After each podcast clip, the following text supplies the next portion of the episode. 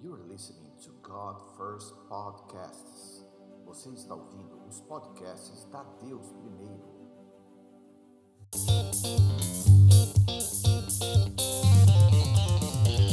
Então olha para alguém e fala assim: você e eu vamos pisar no lugar sobrenatural onde a gente nunca pisou. Amém? Então confia, tá? Confia. Mas antes, a gente vai estabelecer uma base. Sempre que você vai construir alguma coisa, sempre que você vai edificar algo, o que você faz? Você prepara a base, né?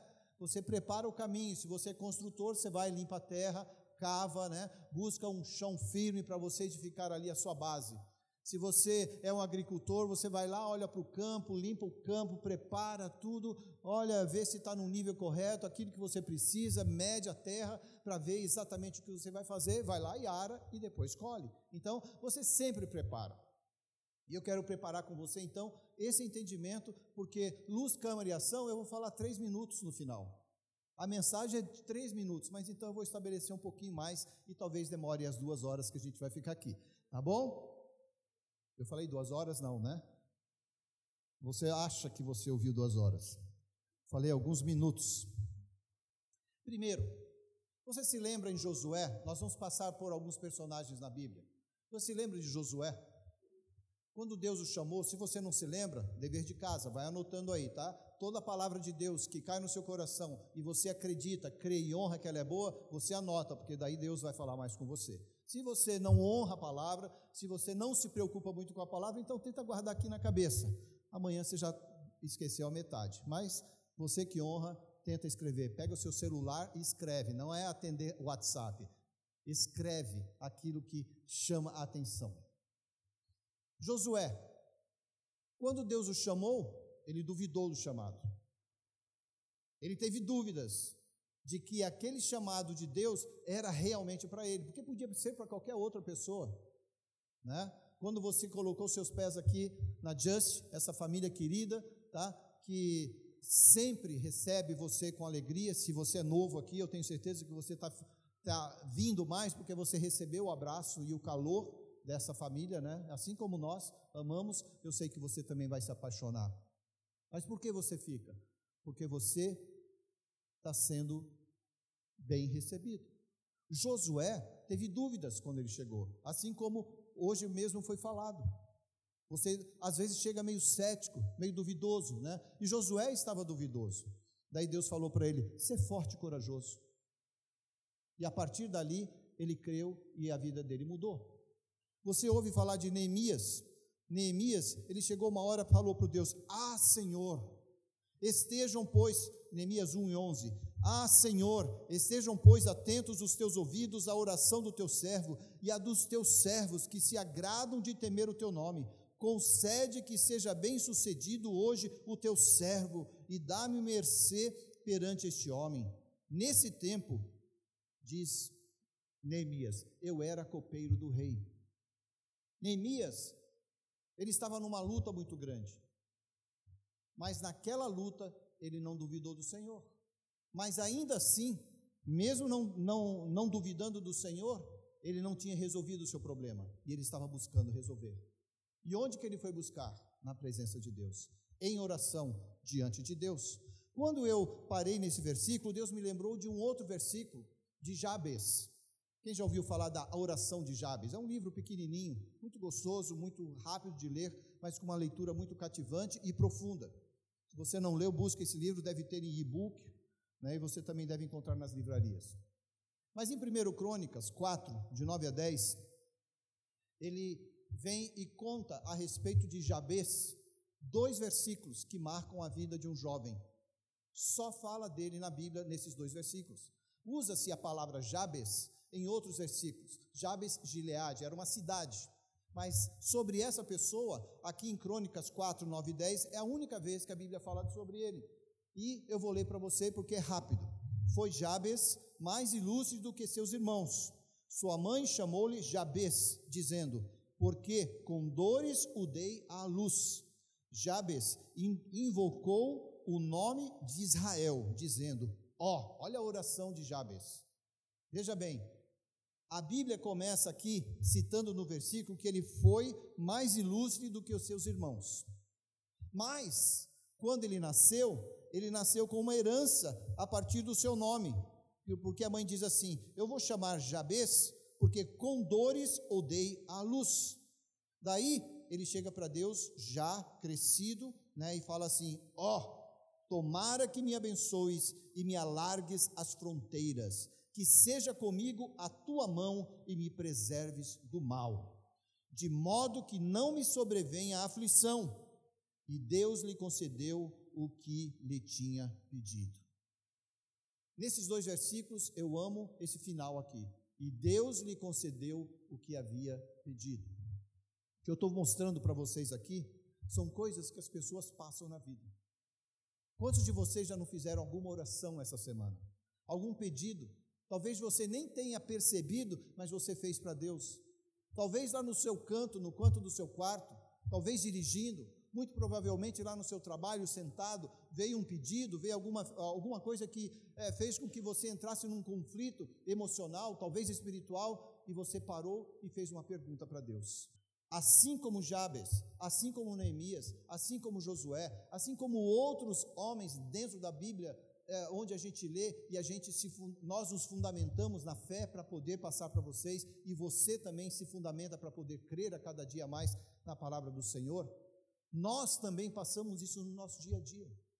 Você passa isso todos os dias. Quem de nós, durante essa semana, não teve alguma dúvida, alguma reflexão que nos, é, muito provavelmente, nos fez chegar mais perto de Deus ou nos distanciou mais de Deus? Todos nós passamos por isso. Em outras palavras, nós somos tão errantes, ou nós fazemos certo, ou nós duvidamos, ou nós acrescentamos ou nós diminuímos a palavra de Deus como qualquer outra pessoa. O que vale disso tudo é como nós vamos colocar essas coisas diante de Deus.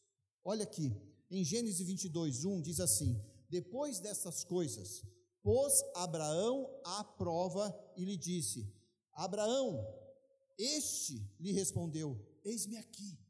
Deus pôs à prova Abraão e na hora que Deus o provou, Abraão não saiu correndo, Abraão não foi reclamar, Abraão não saiu triste, Abraão simplesmente falou: Eis-me aqui. Abraão nunca tinha feito uma escola bíblica, Abraão nunca tinha entrado e colocado o pé dentro de uma igreja, Abraão não tinha, não tinha amigos que lhe ensinasse a respeito da palavra de Deus. Abraão estava no mundo recebendo de Deus a instrução. Abraão não tinha WhatsApp para ouvir algumas historinhas durante a semana e dar risada, e se divertir e se distrair. Abraão não tinha nenhum tipo de comunicação que nós podemos considerar uma comunicação que venha substanciar o nosso entendimento. Abraão não tinha isso, mas ele tinha o Senhor. E depois dessas coisas, pôs Deus Abraão à prova. Eu quero dizer para você que todos os dias Deus está permitindo que você e eu passemos por provas. Diga amém. Sabe por que eu tenho que dizer amém? Porque se Deus não quisesse que eu passasse mais por provas, eu, não, eu já não estaria mais aqui. Nenhum de nós estaria aqui. Deus já teria dado um jeito de nos retirar daqui de alguma forma. Ou permitir que a gente desse um jeito para sair. Você está entendendo? Deus cuida de você. E Deus põe à prova todos os dias aquele quem Ele ama. Jeremias 1, 4 nos ensina, deixa eu ver se eu, eu, eu marquei isso aqui, mas Jeremias, eu não vou nem, nem ler, mas eu vou falar para vocês. Jeremias, ele conta, ele relata no capítulo 1, e principalmente nos versículos 4 e 5, você que está anotando, depois você pode ler. Jeremias, ele tem uma conversa com Deus. E ele fala assim: Então a palavra do Senhor veio a mim. Então a palavra do Senhor veio a mim. Primeiro eu falei de algumas pessoas na Bíblia que conversam com Deus. Um que orou com Deus e Deus o abençoou. Depois o outro que Deus chamou para a prova e ele falou: Eis-me aqui. E aí a gente vê Jeremias dizendo: Então a palavra do Senhor veio a mim. Que tipo de palavra do Senhor eu vou precisar ouvir para eu então dar um jeito nas minhas dúvidas, nos meus entendimentos, nas minhas percepções, nos meus conceitos, nas minhas verdades, nos meus paradigmas, nos meus relacionamentos, no meu dia a dia. Que tipo de palavra eu vou pedir, é, precisar ouvir do Senhor para que essas coisas mudem o meu dia a dia? Êxodo 3,11. Então disse Moisés a Deus: Quem sou eu para ir a Faraó e tirar do Egito os filhos de Israel? Muito provavelmente, enquanto eu estou falando aqui, talvez, porque hoje já foi dito aqui também que o diabo enche a nossa cabeça de coisas erradas, talvez você tenha ouvido alguma coisa assim: olha, talvez dê certo para ele, mas quem sou eu? Quem sou eu? Eu acabei de, nas duas semanas mais ou menos, eu cheguei do Canadá, eu fui visitar uma igreja, fui ministrar lá a igreja é, Aviva, Comunidade Aviva, pastor Rafael, Amandinha, queridos, uma igreja crescente, uma igreja querida, desse tamanho mais ou menos aqui, e eles estão fazendo um trabalho tremendo, tremendo. Mas Rafael um dia disse: Eis-me aqui. Ele foi para lá como homem de negócio, ele abriu empresa, ele, eles cresceram, ambos hoje são, são profissionais no mercado lá em Toronto, no, no Canadá. Mas um dia o clamor de Deus falou mais forte no coração dele. Ele continua trabalhando, ele continua como um profissional, ele continua como um homem reconhecido, mas ele resolveu atender o eis-me aqui do Senhor. Certamente tinha dúvidas no início. Será que eu devo fazer? Será que eu devo conduzir essa obra? Será que eu devo atender esses brasileiros que vêm à minha casa e que se reúnem, que leem a Bíblia junto comigo? E será que eu tenho que dar um passo adiante para abrir essa igreja?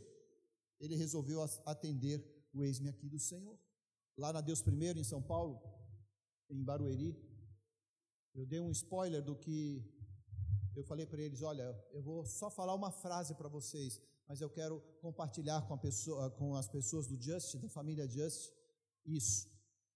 E o que é? Primeiro, eu quero estabelecer com você a validade de ser voluntário. Muitos aqui que hoje estão a maioria, eu posso quase dizer 100% das pessoas que estão aqui, entendem que o trabalho deles é um trabalho voluntário. Só que eu quero que você compreenda que existe uma grande diferença entre eu entender no meu coração que o meu trabalho é voluntário, diferente de eu ser trabalhador. O voluntário, ele vem a hora que ele quer, certo? Eu sou voluntário. Ah, o voluntário resolve ir ou não. Eu sou voluntário. O voluntário, ele pode achar que, ah, hoje não, hoje está chovendo muito, Ribeirão chover muito, né? É, hoje está muito frio, Ribeirão também não dá certo, o que, que, eu vou falar? É, sabe, voluntário, ele escolhe, é uma atribuição do voluntário. Muito embora isso seja bom e eu valide isso para cada pessoa.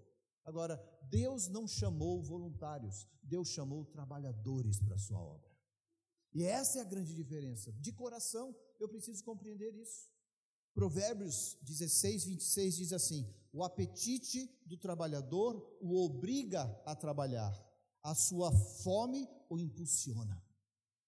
O trabalhador trabalha porque ele sabe que ele precisa estar lá amanhã, 8 horas da manhã, amanhã, 9 horas da manhã. Amanhã você não vai acordar e dizer assim: ah, eu estou com tanta dor de cabeça, eu acho que eu vou ficar em casa. Ah, hoje, hoje eu não vou trabalhar. A não ser que você seja o dono do seu próprio negócio, você não tem muita opção como trabalhador, correto? E assim também quando você se dispõe na casa do Senhor. E eu não estou falando casa só igreja, eu estou falando obra do Senhor para a sua vida. Qual é a sua predisposição para trabalhar para o Senhor? Ah, eu sou voluntário, pastor, só conta comigo como voluntário. Ou conta comigo como trabalhador da obra do Senhor. Você está entendendo a diferença? Eu saio de, da minha dúvida, eu saio, saio dos meus questionamentos para entrar num relacionamento diferenciado com o Senhor. Lá em Lucas 10, 12, ele disse: A colheita é grande, mas os voluntários são poucos. Não, ele falou, mas os trabalhadores são poucos. Às vezes nós temos muitos voluntários, mas nós temos poucos trabalhadores. Ontem eu estava falando com um pastor, ontem à noite, pastor de mais de mil ovelhas dentro da sua igreja, E a gente estava discutindo a questão de voluntariado e aquele que trabalha. Eu falei para ele: você deve ter ali uns 10% que são firmes. Né? Ele passou até menos. Eu falei: eu entendo isso. Porque não importa se você tem 5 mil, 10 mil ou 100 pessoas, geralmente você vai ter 10%, 15%, top 40% de trabalhadores na igreja. E a gente precisa mudar isso.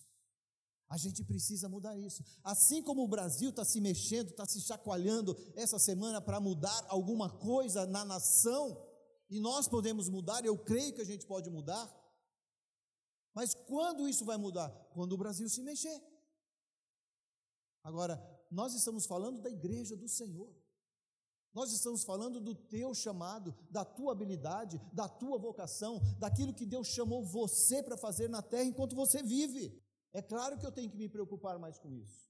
Hoje eu olho para trás diferente de quando eu tinha 30 anos, 25 anos de idade. Mas eu quero deixar um legado. Agora, eu não posso pensar num legado que eu vou deixar para 80, quando eu tiver 80, eu quero já começar agora. Eu não quero pensar aos 80, eu quero pensar. Aliás, eu já estou pensando já há algum tempo. Mas eu quero convidar você a refletir nisso todos os dias. Será que você tem o um coração de voluntário ou você quer ter um coração de trabalhador? Veja os trabalhadores dessa igreja. Eles são voluntários? São voluntários. Claro que são voluntários, mas o coração é de trabalhador. Por quê? Porque sexta-feira, quando você chega do seu trabalho, às vezes você chega cansado, estafado, não é mesmo? Você trabalhou de segunda a sexta, trabalhou duro, e às vezes trabalha no sábado também. O que, que você espera fazer no sábado? Não me acorde de manhã no sábado. Não é verdade? Por quê? Porque você está cansado. Mas o trabalhador está aqui hoje, ó, domingo. Nós chegamos para o culto dez minutos antes. Eu tenho absoluta certeza que tem, tem pessoas que chegou aqui muito antes do que nós. As pessoas chegaram por quê? Porque no coração são trabalhadoras do reino. E eu tenho que pensar assim quando eu saio daqui. Porque amanhã eu não vou ser só trabalhador no meu emprego, no meu negócio, nas minhas coisas. Eu sou trabalhador do reino, não faço divisão dessas coisas. E onde você coloca os seus pés, é ali que Deus faz a sua luz brilhar. Onde você pisa nessa terra, é essa terra que Deus deu para você, para você ser alguém naquele lugar e proclamar a verdade que alguém não conhece. Esse é o entendimento que eu queria que você entendesse. Vamos falar de luz. Luz, câmera, ação. Vamos falar de luz então. 1 João 1, versículo 7. Diz assim: 1 João 1, versículo 7. Se, porém, andamos ou andarmos na luz, como Ele está na luz, mantemos comunhão uns com os outros, e o sangue de Jesus, seu Filho, nos purifica de todo pecado. Uma das condições para que aquela câmera que está ali, plantada, com seu tripé, ligada, conectada, para que aquela câmera, é claro que hoje em dia a tecnologia mudou, mas o padrão é que haja luz para que algo seja captado, algo seja recebido, para que você influencie aquilo que está acontecendo. Quando você não conhecia Jesus, você vivia nas trevas, você vivia na cegueira, você vivia é, sem o entendimento que você tem hoje. Você saiu das trevas e você veio para a luz de Cristo. Você veio clarear, você veio dar luz, você veio dar a possibilidade daquele que está te observando captar aquilo que você tem para que ele possa receber. Eu tenho que entender isso muito claramente. Porque as pessoas que estão ao meu redor, elas estão cansadas das trevas. As pessoas que estão ao seu redor, elas estão fatigadas da tristeza deste mundo. E nós, povo de Deus, somos as pessoas mais importantes da terra. Mais importantes da terra. Por quê? Porque nós caminhamos com a luz de Cristo no nosso coração. Parece jargão, ah, mas eu já ouvi isso tantas vezes. Tá. Gente, é um prazer e um privilégio a gente ter nossos filhos na fé hoje dizê-los são pastores na igreja. Você olhar para trás e você olhar e ver que você está deixando um lastro nessa terra. Uma moça nos parou com o marido dela. Ela falou: Eu preciso te falar, você não me conhece, mas desde os sete anos você influenciou minha vida. Eu não falo isso para a glória do Marcos. Eu não falo isso para dizer eu sou o máximo. Eu falo isso com meu coração feliz por ter plantado uma semente. Sete anos, eu nunca tive esse testemunho. Primeira vez na minha vida. Uma pessoa chega para mim e fala assim: Você não me conhece, você não se lembra de mim, mas desde os sete anos você influenciou minha vida. Se lembra que você foi lá na igreja? Eu falei: Claro que eu lembro. Agora a moça está casada com a sua profissão, e ela chega para você e fala assim: Desde sete anos você influenciou minha vida. Eu oro e decreto que isso vai acontecer com você. As pessoas vão olhar um dia, você vai caminhar, você vai entrar na igreja, você vai visitar outros lugares, você vai caminhar na rua, no shopping, dentro de casa, onde você estiver, alguém vai entrar, vai olhar para você e falar assim: Eu preciso dizer que você influenciou minha vida. Esse é o tipo de pessoa que Deus quer usar. Pessoas que vão caminhar, confiar, vai apanhar um pouco, mas e daí? Na vida acontece assim também. Os homens que eu coloquei aqui, eles sofreram. Um deles é o profeta chorão. A Bíblia diz que ele é o profeta chorão. Ele chegava chorando diante de Deus. Luz, luz influencia, mas a luz também incomoda. A luz incomoda. Não pense que você vai sair daí e falar assim: olha, eu amo Jesus e todo mundo vem abraçar você. Talvez você ganhe até umas pedradas no caminho mas creia que o Senhor está do seu lado. Eu tenho ensinado a igreja: olha, não precisa orar para Deus, tipo, ah, Senhor, eu vou viajar agora, protege o meu caminho. Eu falo assim: você não precisa fazer isso. Deus já protege você. A palavra de Deus já garante que Deus é prote teu protetor. Então, quando você vai sair, agradece a Deus pela proteção. Antecipa o teu agradecimento diante de Deus. Daí você fala, câmera, mas e daí? Câmera. Ela tem uma função de gravar para que as pessoas vejam. E a Bíblia diz que eu e você somos, somos cartas vivas. Cartas vivas. Sabe o que é carta viva? Quando você recebe uma carta de alguém que você ama, o que você faz? Você abre logo. Você não fica aquele nininho de abrir envelope bonitinho sem rasgar, não. Você mete a mão, põe a faca lá e rasga, porque você quer saber o que está lá dentro. E você abre aquela carta e você lê. É isso que as pessoas fazem quando elas olham para você. Qual é o teu exemplo? O que as pessoas leem quando elas olham para a tua vida? O que essas pessoas leem quando elas olham o que você está falando da igreja? O que essas, essas pessoas leem quando elas percebem que você, mesmo que ela ache que você é voluntário, o teu coração é de trabalhador? O que essas pessoas pensam? Sabe o que elas pensam? Eu quero isso também. Eu quero isso também.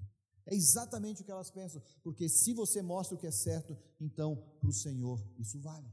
E ação. A Ju já entregou hoje aqui. Call to action. A Bíblia diz: ide por todo mundo e pregai o evangelho a toda criatura. Quem crer e for batizado será salvo. Quem não crer será condenado. A minha missão, como filho de Deus, é esta. É simples assim. Eu não vim aqui para complicar nada para você. Eu vim aqui para dizer o seguinte: meu coração não é de voluntário, meu coração é de trabalhador. Isso implica eu perder finais de semana. Isso implica em eu ir trabalhar na casa do Senhor, porque eu coloquei entre aspas, porque trabalhar aqui é tão gostoso que você nem sente que é trabalhar. Eu nunca me contentei com simplesmente sentar num banco e ouvir uma palavra. Eu sempre quis fazer parte daquela palavra. E oro para que você faça parte dela. Eu oro para que você seja o agente de transformação nessa cidade. Eu oro para que você seja aquele que vai levar a verdade do Senhor. Hoje nós cantamos: nada vai nos separar, nada vai nos separar, e eu declaro que nada vai te separar do amor, nada vai me separar do teu amor, nem a morte, nem a vida vão me afastar do teu amor. Por que eu coloquei isso? Porque nem tudo vai ser alegria. Nem a morte e nem a vida. Nem a morte quer dizer nem a luta do dia a dia. Nem aquelas vontades loucas de eu ficar em casa e não fazer aquilo que eu fui chamado para trabalhar para o Senhor. Todas as vezes que eu venho aqui, existem pessoas que eu vejo 100% todas as vezes que eu vejo aqui. Por quê? Porque são trabalhadores. Trabalhadores. E trabalhador você vê sempre no trabalho. Tem uma pessoa aqui que hoje eu vi, o meu coração se alegrou, porque faz mais ou menos um ano, um ano e pouco, a gente saiu do call to action, estava tendo batismo lá fora, esse cara estava lá saindo da água, sendo batizado. Hoje eu entrei por aqui um pouco antes, eu vi ele ali recebendo as pessoas, já aqui dentro trabalhando. Eu falei, caramba, que gostoso ver essas pessoas crescendo. Um dia você vê o cara sentado no culto, meio tonto ainda, sabe? Pô, que legal, que bonito. Não sabe nem o que ele está fazendo ali. Já levantou a mão, já aceitou. Vão batizar, vão batizar. Não sabe nem o que ele está fazendo. Mas de repente, mas em tudo isso o Espírito Santo está trabalhando. O Espírito Santo está falando com ele. O Espírito Santo está tá lá enchendo o cara porque ele não tinha nada. Ele estava triste, ele estava acabado. E Deus começou a encher o cara. Ele não quer saber, ele só quer entender porque ele está tão feliz assim, como ele não era antes. E é isso que eu tenho que passar, é isso que você precisa passar, e é isso que a igreja faz. É isso que a igreja faz. Tira o cara de um estado de falta de entendimento, de um estado de dúvida, de um estado de, sabe, eu não sei o que eu estou fazendo nessa terra para hoje eu vivo uma vida de propósito. Hoje eu sei o que eu posso fazer, hoje eu sei onde eu posso chegar, hoje eu sei que eu posso alcançar o mundo. Quem já assistiu aquele desenho Cérebro, né? A Ju tem essa mania de falar: vamos conquistar o mundo. Mas é isso que Jesus quer fazer. Jesus veio para isso. Jesus veio para trazer a você esse entendimento. Quando Deus criou a terra e o céu, Ele fez uma terra, um céu. O pecado separou céu e terra. Daí Jesus vem e nos ensina a orar. Ora, quando você for orar, ore, Pai nosso que está nos céus santificado seja o teu nome, venha a nós o teu reino, seja feita a tua vontade, assim na terra como é no céu. Mas o que Jesus quer é trazer isso de volta. E só vai trazer isso de volta quando eu e você entendermos que essa reunidade entre terra e céu pode acontecer. Para isso nós estamos aqui. Quando você sair por essas portas, você não vai para casa dormir e falar, eu ouvi mais um sermão. Não. Você vai para casa, você vai dormir e amanhã você vai acordar com um propósito.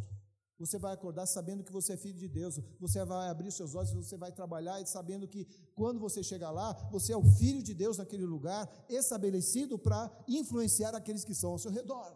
Ou não faz sentido. A gente é bem claro, a Ju foi bem claro com você. Não faz sentido você trazer se você não traz de coração. Não faz sentido você sentar aí se você não entrega o seu coração. E eu tenho visto as pessoas entregarem o coração aqui. Então, que Deus te abençoe. Veja bem, lá em Êxodo, para concluir aqui, em Êxodo 29, 42, 46. E habitarei no meio dos israelitas, Deus falando, e serei seu Deus. Saberão que eu sou o Senhor, e o seu Deus, que os tirou do Egito para habitar no meio deles. Eu sou o Senhor, seu Deus. Quando você entende a mensagem do Senhor para a sua vida, é a mesma coisa que Deus fala para você. E habitarei no meio dos israelitas, no meio do povo de Deus, e serei o seu Deus. Deus anseia por essa expectativa sua. Jesus anuncia que quando a igreja clamar, é quando ele voltará. Então eu tenho que ansiar por essa presença. Saberão que eu sou o Senhor. Como as pessoas saberão que Ele é o Senhor? Se eu não demonstrar que eu sigo o Senhor. Diga bem baixinho aí, eu sou um agente de influência.